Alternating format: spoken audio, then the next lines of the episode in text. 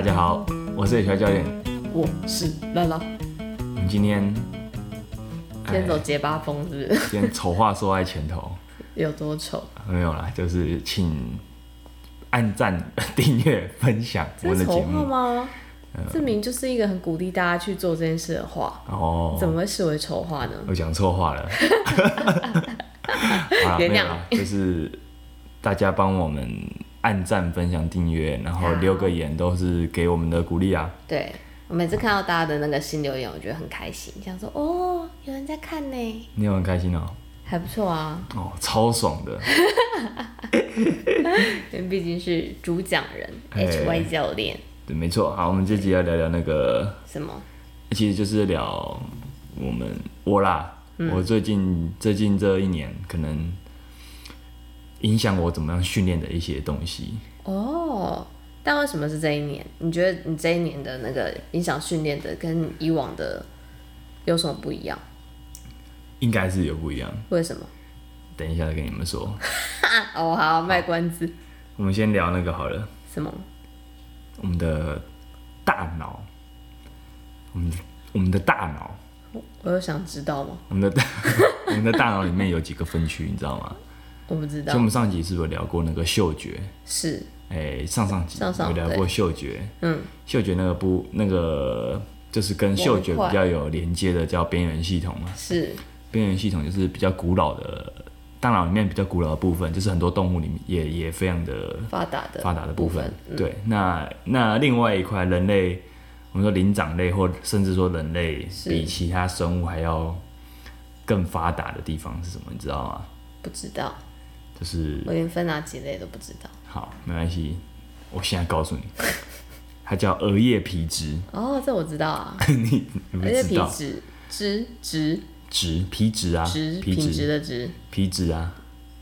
对吧？皮质好，皮质，额叶皮质，额叶皮质，对，那它就是让人类之所以跟一般的生物有所不同的地方，嗯。你知道为什么吗？不知道。因为它可以掌管了你的我们的认知跟我们的所谓的，你可以说它就是理性的部位，哦，对。所以其他动物没有这一块吗？嗯在人类身上是发达应该说它是演化很晚期才发生的，然后它在人人类大脑上是最晚长出完整的一块，就连你从小到大，可能它不是你小时候就有就有完整的东西，大概要那个吗？那个？就是那个小朋友因为常听不懂话，是因为他的那个还没长好。哎，对，没错没错，就是他大概到二十多岁才会发展完成。嗯嗯嗯，所以你家小朋友，你认识的小朋友，你的弟弟妹妹，他们可能青春期的时候，还没发展完成。对，所以常常会有一些不按牌理出牌的举动，例如例如还没发展完成会有什么不按牌理出例牌例？如上抖音啊，抖音一摇，父哎、抖音一晃，父母白养，这 什么？真的有这句？真的有这句名言吗？对啊，但是那如果 真的有啦，就是啊，就是这种不同世代之间就会彼此看不顺眼吧，就是因为抖音都比较多年轻人在用的吧，是的，可能有些比较老 Coco 的，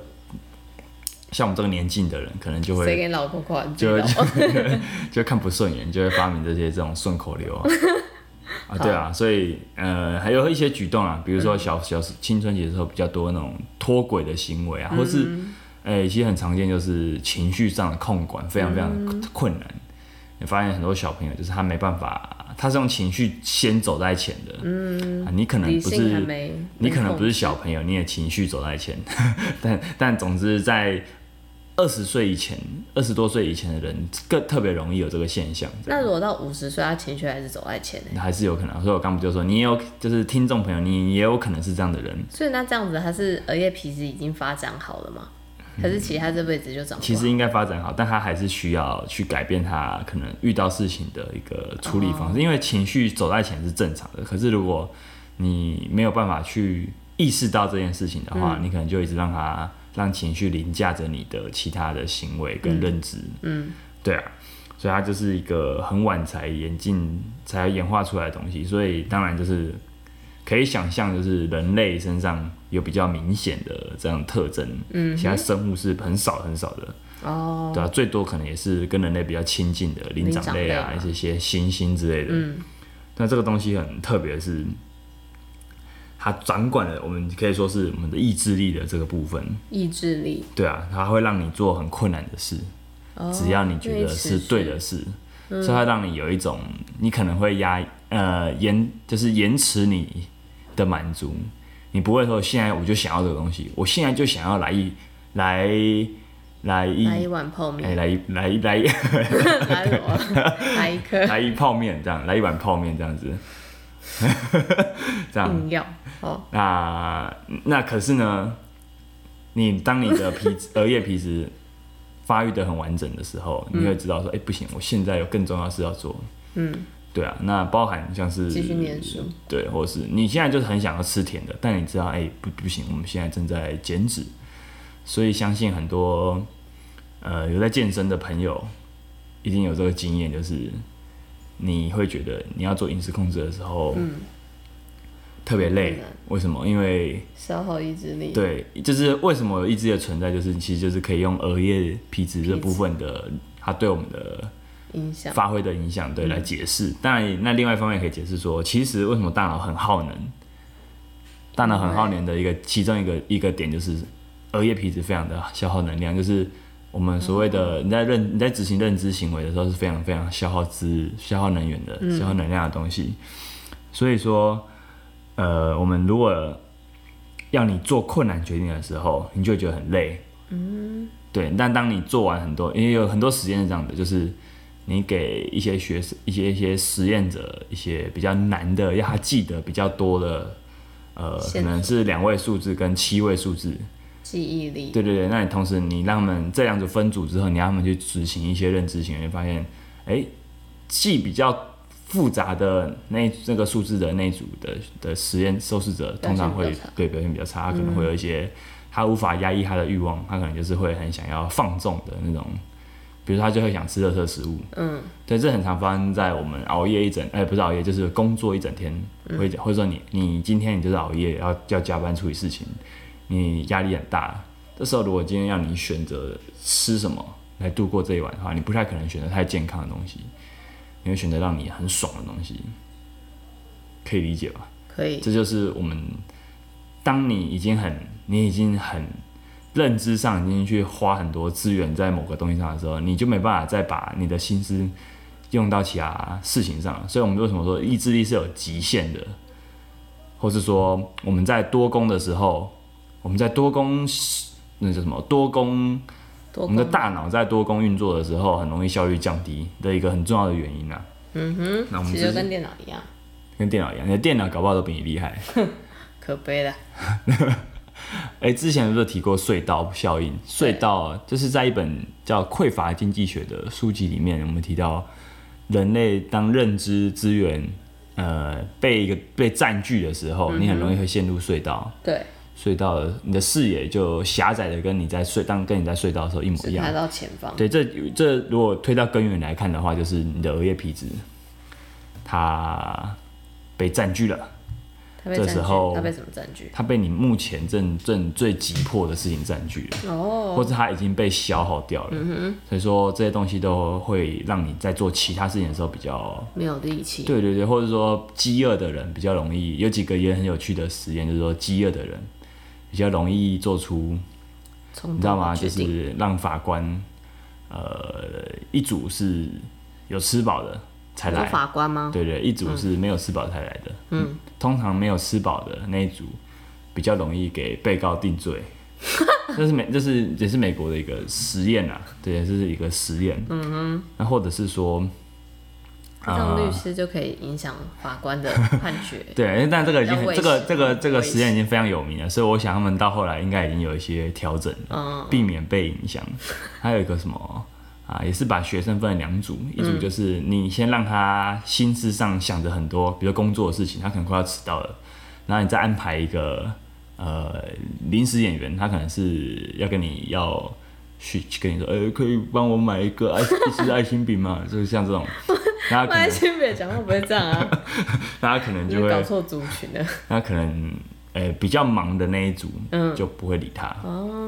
但因为为什么？因为他现在正有更忙的事要对，那所以当你的额叶皮质变忙碌了，你的嗯认知负荷增加的时候，通常我们可以这样推论，就是你你对这个社会就比较不友善，嗯，你就会你就会对对对，你就没有多余钱，你就会整个人会变得比较让他人都会觉得难以靠近，嗯，对，这是一个我们要先了解人的行为，很多时候先可以基也基本上了解我们大脑的一些不同的对对对，不同的位置的一些不同的功能啊。嗯哼，这边分享给各位哈。如果说当你下次要做一些困难的决定的时候，先吃要做一。些重要决定的时候，对对，千万不要在没有吃饱的时候，或者很急急忙仓促的时候，通常都不会有太好的结果。那我们在聊意志力这个主题的时候，就刚好就可以带到我们今天这节主题了。今天要因为这集我们要聊的那个东西是什么？这个影响我这一这这这这阵子啊，或者哦说这一年的一些对于训训练练的一些想法、训练哲学上的一些想的议题上的一些思考上的几个重要的人物啊，其中一个就是 Dan John Dan John 丹约翰哈，这是台 台台湾出版社的翻译啊念起来有点奇怪，所以我还是都会念 Dan John。哎，Dan John 这个人哈，你认识吗？我我我我知道你有在看他的书好，然后我印象很深刻，就是他那个握着脊椎，知道吗？不是他，你 讲错了。记错了怎么办？那跟观众道歉哈，道歉。我记错了呢。好，那他在这这我们说这几年，这因为其实这几年，我觉得应该三四年内啦，就是台湾的在运动科学上、训练上的出激励学习，尤其是激励训练上的出版品，可以说，是爆炸性的增加。嗯哼，在我十年前可能刚准备想要当教练的那时候，我是刚开始对机器训练的议题很有兴趣的时候，那时候台湾基本上是找不太多、找不太到太多的书籍，很多的书籍都大面大部分市面上书籍还是在教你怎么样练出六块肌啊，嗯，练出人鱼线啊，练出什么水桶腰啊这种，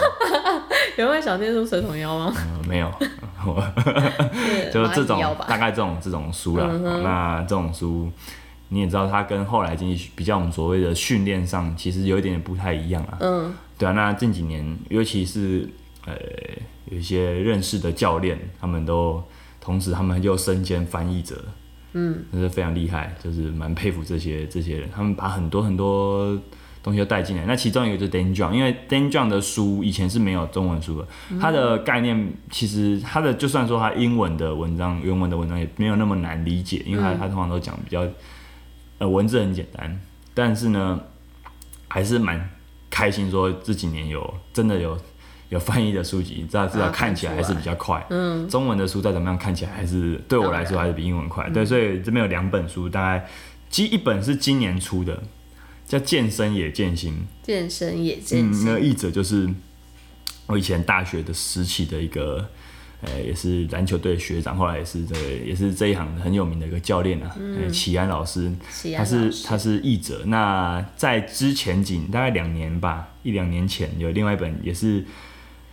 叫传传奇教练丹约翰的激励体能训练金录。这个念起来非常拗口啊，非常拗口。这要不是我写下来，我是绝对记不得的。对，他们的原他们的原文其实都非常简单啊。嗯哼，那像刚念的那一唱很那那那一条很长的那那那一本书，我记得原名叫、呃 Never Let Go，永不永不放弃的意思，对，就是要坚持到底的意思。那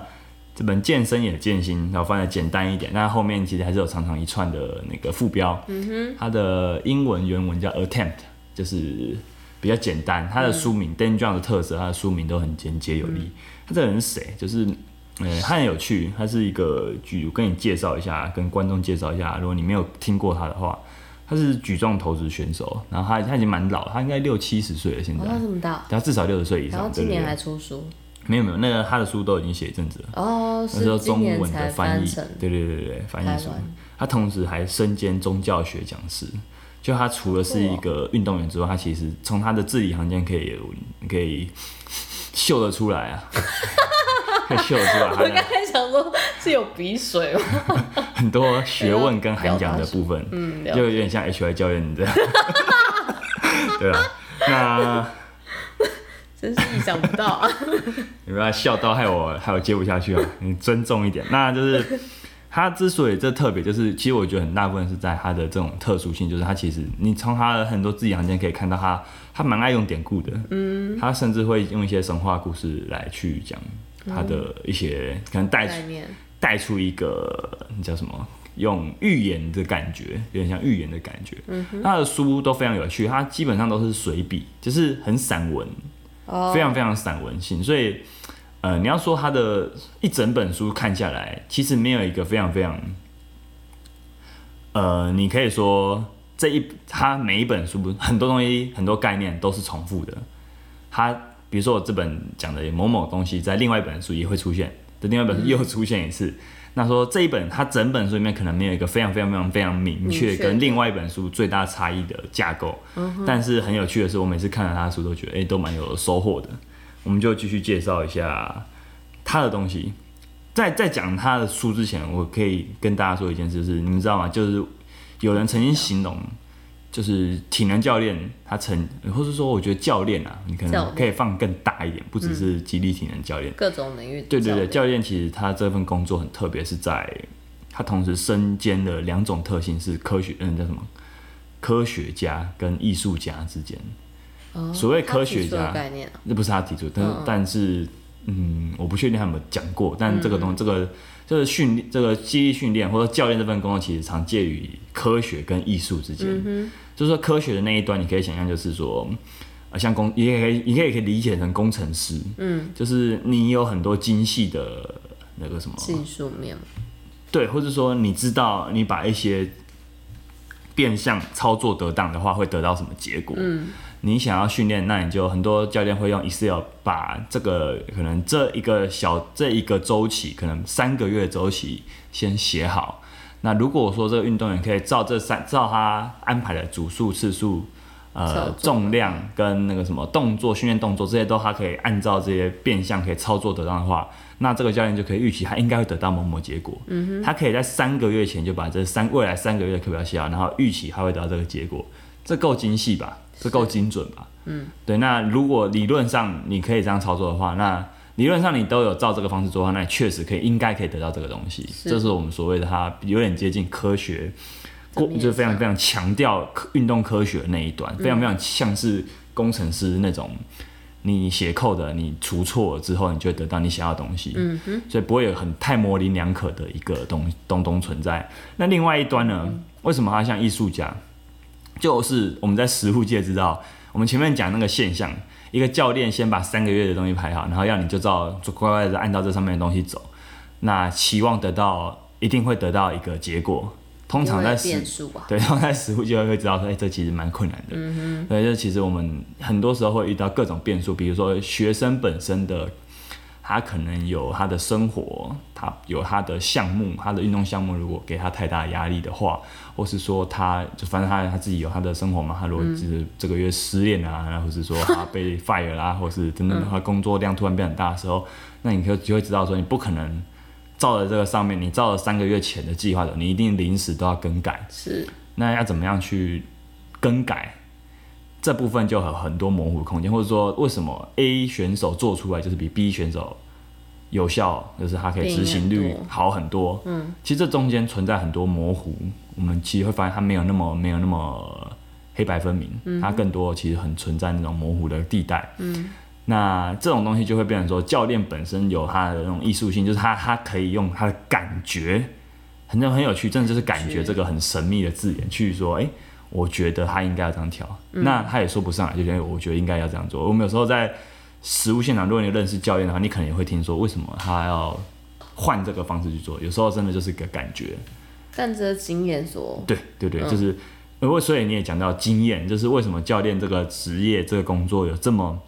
他会有这么模糊、接近艺术的这一段，就是其实来自这个这个这个工作的东西，对他们强调经验，不亚于强调科学。嗯，所以如果说你过度强调只强调经验的话，就变成说我完全不听科学，就是我完全不管现在的最新的学科的东西发展到哪里去了。这很常发生在那种我们所谓的有人会批评啊，就是土法炼钢的教练。嗯，土法炼钢型的教练通常都是他们的经验是绝对是非常非常丰富的。嗯，但有时候也变成一个盲点，是他只看这个东西。嗯，但在强调运动科学的年代里面，这些教练很常被骂。但我后来会觉得说，其实也不见得，就是这些教练他们的经验走这么这么丰富，我们其实可以去挖掘看看说，他们这些下这些指令看似没有道理，但背后其实有一些你可以去试着去推论一些有有道理的地方。嗯哼，对，所以呃，我为什么讲这个，就是因为其实 Dan John 这个人，很多人会有些人啊会批评说他可能，甚至也没有批评，就是他没有他没有看上眼。他不见得会把这个教练看上眼，就是说，哎，他讲的东西又没有很很科学，嗯，就包含你看他的书籍会发现，他没有特别强调某一种训练方式，嗯哼，他甚至你会发现他里面讲的一些东西，他甚至他里面讲的可能 A 东西跟他这一这一这一章讲的一个 A 的练法，另外一章讲一个 B 的练法，嗯，其实这 A B 练法可能有时候会是冲突的。甚至可能会有这种状况发生，所以他其实没有没有那么一个不是那么那么严谨科学化的一个教练，他的大家经验非常丰富，嗯，对啊，所以我会觉得说要了解 Dan John 的话，你要先了解教练上有这两个工，这个工作上有这两种特质，嗯，如何去融合这两个特质，就是我会觉得是每一个教练都应该要去拿捏的部分。你太直，你太接近只有某一端。都都不好，对对对，像如果说你只你只你只管说，哎，这东西有没有科学背景啊？通常这种教练也会变成说，他会他做很多决定会绑手绑脚的，他没办法临时有很快的临场反应，他有所你你那样没有办法说，我今天所有的行为后面都要有什么文献背书，其实这是不太可能的。但如果你都不看书，尽信书不如无书，但你如果真的都不看书的话，那通常也会有些问题的，对吧？那好，我们讲了那么多，就是。Dan John 这个人，他的著作里面都很简，他的很多文字其实蛮简单的，简单，就是他原文上的简单，可他翻译过来其实会有一点点变复杂嘛。嗯，我觉得有一点就是美式的那种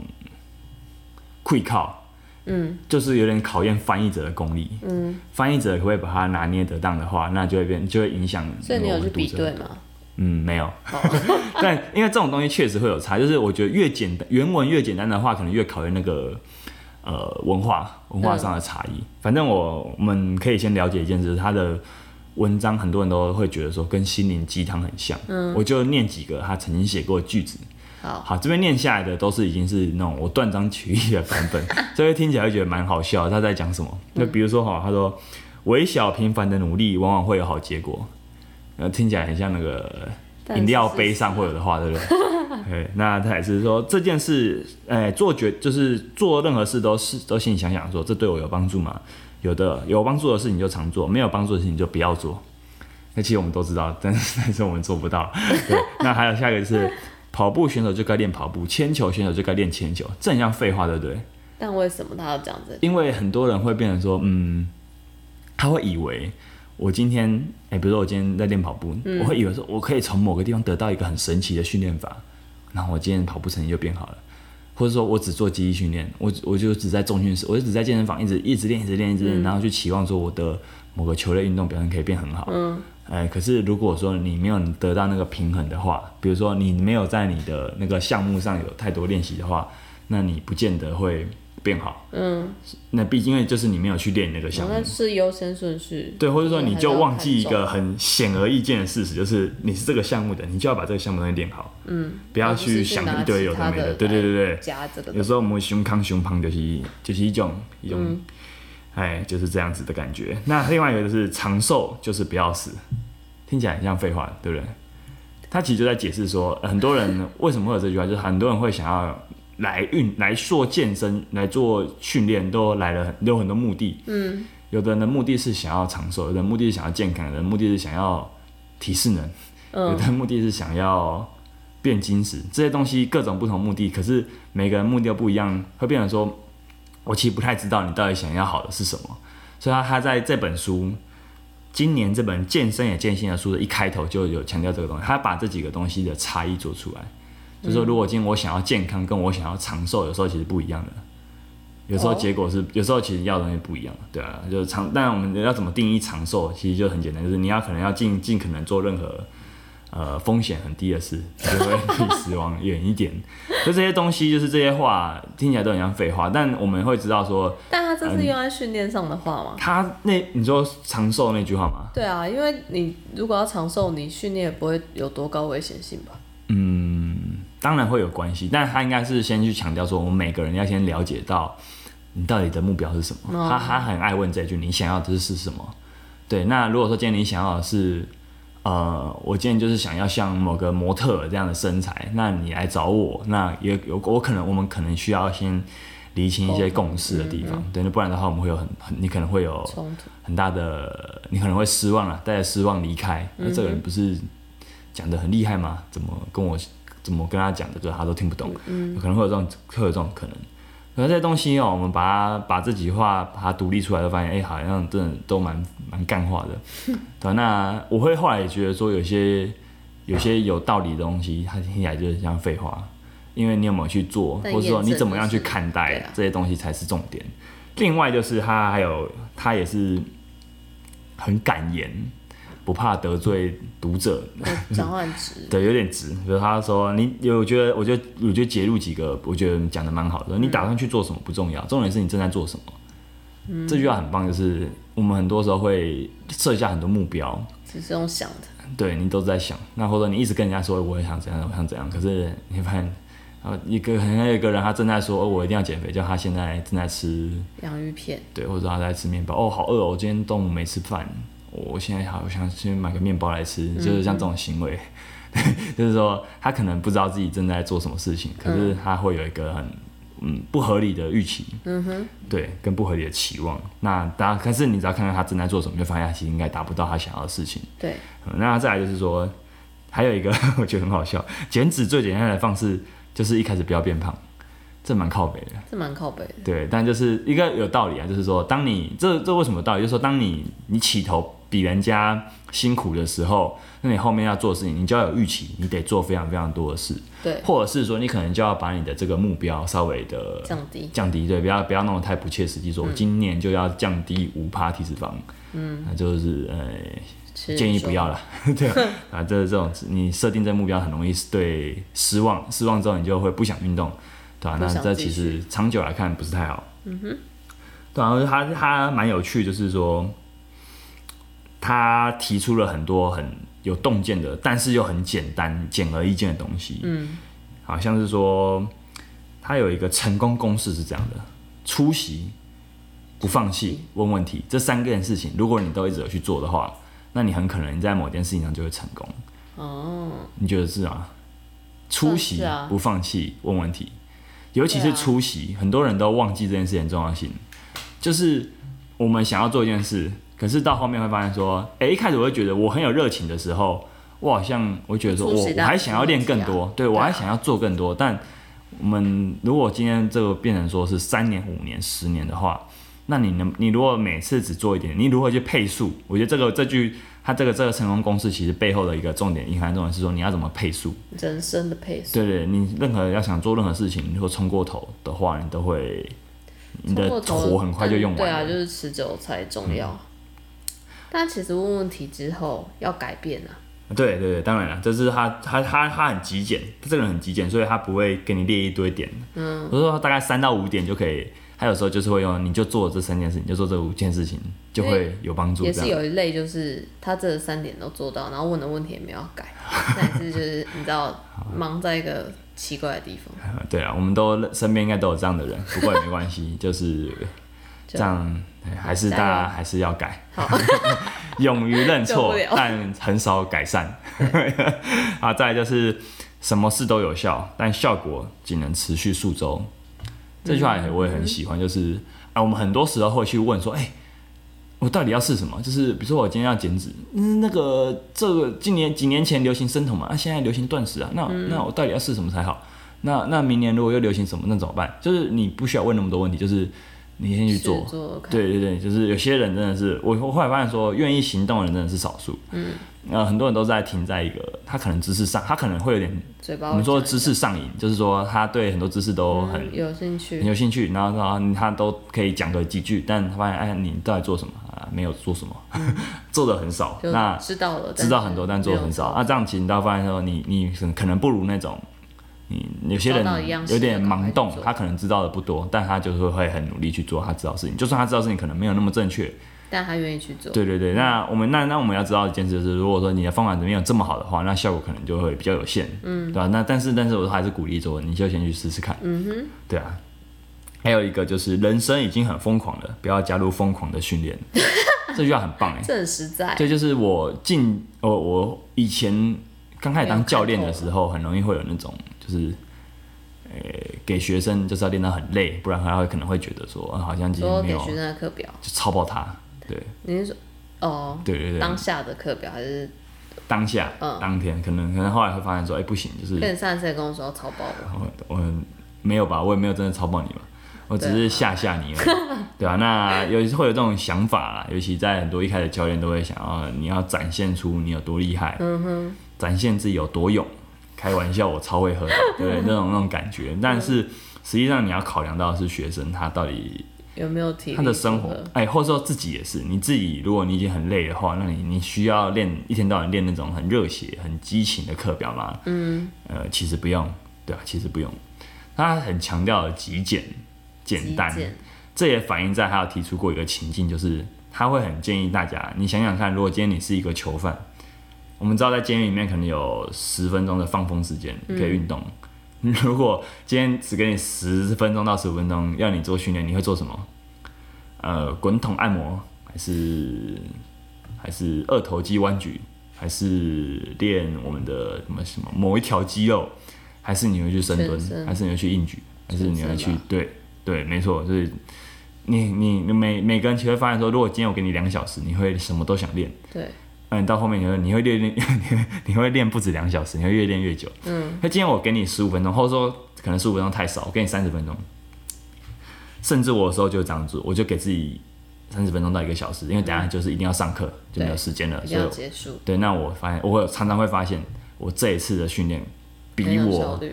比我今天下午可能有四个小时的空档来练的还要好非常非常多。嗯，哪样的好？就是很专注，然后很快就做完了。状态也许也会好一点，但至少我会觉得那种很快速就要解决一件事情的感觉，我会觉得蛮爽的。嗯，对对。但虽然说我希望我我不要永远都只有二三十分钟可以练，那蛮辛苦的。嗯，那代表那代表一件事，就是你可能是很忙很累，然后中间还要插训练。对，那那那其实对对对，那其实代表着你可能蛮累的。对对对，那但是呢，但是呢，这个情境是蛮好的，就是你时常要问自己说，如果今天你只给我这么短时间内，我会做什么？那这那那那就答案就显而易见，就是说那个东西就是真正重要的事情，其他东西可能是可以帮你加分的东西，可是如果你没有做那些很本质有用的东西的话，那就会有一些你就会有点本末倒置啊。嗯，我们还有那个嘛，一句成语是这样说：买椟还珠。买椟还珠，你今天买了一根珍珠，哎、它装在一个很漂亮的盒子里，结果你说，哎、我喜欢这个盒子，我不要这个珠子，你就把珠子还给老板，就像这个感觉，对不对？你在问谁？我 问你，小太好吗？问你啊，好，好，勉那强同意。最后分享一下他几个我们有没有一起做过一个他很有名的课表，你知道吗？我知道，一万下壶铃，它其实不是课表它是一个挑战，也就是说它比课表挑战挑战挑战。挑战代表说它比课表来的更哈扣一点，就是真的吗？这东西你没有见得要，你不见得要做，就是它不见得，嗯，如果今天你是一个很基础的人，你不见得，你不见你不太适合用这个方式训练，哦，对，可以这样说，就是它是你要某个程度上再去挑战的东西。我们现在聊聊这个一万，它有几个很有名的招式啊，嗯，我们先聊聊一万下壶铃大挑战好了。好啊，他那时候就是说你在甩两天休一天，每天甩五百下，所以你大概会花二十天甩完。二十甩两天休一天，然后用二十天甩完的话，那时候大概花四周吗？对啊，四周哈，四周对不对一周五天的话，没错没错，大概四周。四个礼拜你会做完，你每天五百下，你会甩完两，你会想甩完一万下的壶铃。嗯，听起来好像还好，对，对不对？那实际上做起来，甚至哈，我记得那时候我们是我是用二十四公斤的壶铃，因为那时候是防疫期间嘛，对，你是拿十二公斤，对不对？呃，我觉得前几天真的觉得蛮简单的，因为应该是为什么我觉得简单，就是我练完或者我练前我还可以做其他训练，嗯，但我会觉得难是难在大概十天后到可能到第十六、十七天，发现哎靠，有一点累。哦，真的哦，今天可能会想到，哎靠，今天还要甩，那我今天就有点不想再做其他训练了。哦，可能在前五天都觉得我我还我还很勇啊，再给我一杯那种感觉，就是 我还可以再甩个几下，一天甩五百下好像还好，就是想说我那甩个八九百下不是更好？嗯，然后后面发现说其实这安排是有道理的，就是你到后面真的会容易累，容易会倦怠。倦怠，它这个东西它是一个四周的课表，嗯，但是我们可以把它放大到嗯放大到，如果今天训练是一条很长的河流，嗯，你会想在前就是像配速的概念嘛，你会想在前面就一直一直冲嘛。你可能会觉得前面很有体力的时候是没有问题的，嗯，但当你今天呃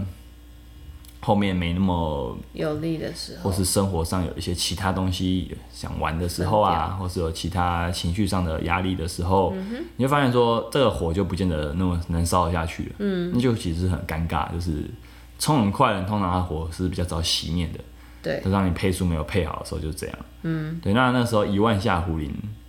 我做完觉得蛮蛮蛮开心的。对对，就是虽然我早就知道做得到，因为我第一天大概前几天甩就知道说二十四对我来说没有到太重。对，对，那但是呢，我最后还是觉得哦，这个四周过去我，我真的我真的有完成了一些什么。嗯，对，所以我说人很需要仪式感，有时候也是这种感觉，就是你你需要一个东西去让你知道说，哎、这个东西我真的我做到了，我做到，就是他没有完成它没有那么难，可是你要持续。愿意，其实你要，如果说今天我在上班，我在工作的时候要完成，又又会觉得又会更难的，因为有时候我就真的会累到不想做对啊，做额外的训练，或者我已经有在练其他东西了，我就会觉得我在这要再加一个东西进来，还是蛮累的。那这一万下练完，你有什么感觉？我一开始真的是觉得好累哦，我好像第前两三天没有甩完吧，啊哈，对很累啊、很累啊。然后那时候一开始我觉得我的那个有点太紧绷，因为我很紧张，怕甩不完，我就觉得我肌肉很僵硬。有啊，然后后来后来大大概到了第二轮吧，就第四次或第五次的时候，就觉得好多了。嗯，然后就后来有把那个没甩完的补甩完，就是最后还是完成了，对不对？对我最后也是完成他当初说，就 Dan John 在书上说，你完成这个挑战，通常你可以得到几个东西，是你握力会变得更好，是那你身材会再精实一点。有精瘦一点，再就是啊这两个最主要了，我忘记了。但但最主要就是这个，尤其握力，握力真的蛮重要的。嗯，对啊，就这这你会很显显而易见的提升。确实但我也觉得没错啊，就真的是好蛮，就是真的是有差。嗯，到后面就觉得说，壶铃摆荡后来会让我觉得，哎、变得更简单了。嗯，好，那还有另外一个课表叫每天只练一项，这其实严格来说不算课表。嗯，好像，它是一个概念，就是概念就有点像刚刚我们讲的囚犯囚犯情境。当你今天哈，你的给你太多选择，你很容易就放弃了。人很人很有趣的，就是选择的次数、选择的样数，可能三六三到五个是最刚好的。当多于这个次数的时候，你就会想放弃。那甚至如果今天我把它限缩到就是练一个，就是练两个真的很重要的东西的时候，哎、反而你会很认真的去练它。嗯，那我觉得在防在疫情期间的时候，也是让我回到这个这个道理在。我在那期间其实就有看一些 Dan John 的东西，我会觉得说，哎、或是说那时候我我重看一次《原子习惯》这本呃超有名的畅销书啦。哦，那我发现他们很多地方是不谋而合的，就是你要怎么样养成习惯，就是我们要讲大话，或者要设定一个空口设定一个目标，很大目标都很容易。是但为什么人那么容那么长就开对啊，说新年目标，我新年设那个目标，大概可以维持五天的动力就没了。就是这种这种这种，为什么这种状况那么常发生？我觉得很大一部分是人太远，对，你会高估自己的行为，你会会以为说，你会你会高估自己的那个啦额叶皮脂的能力啊，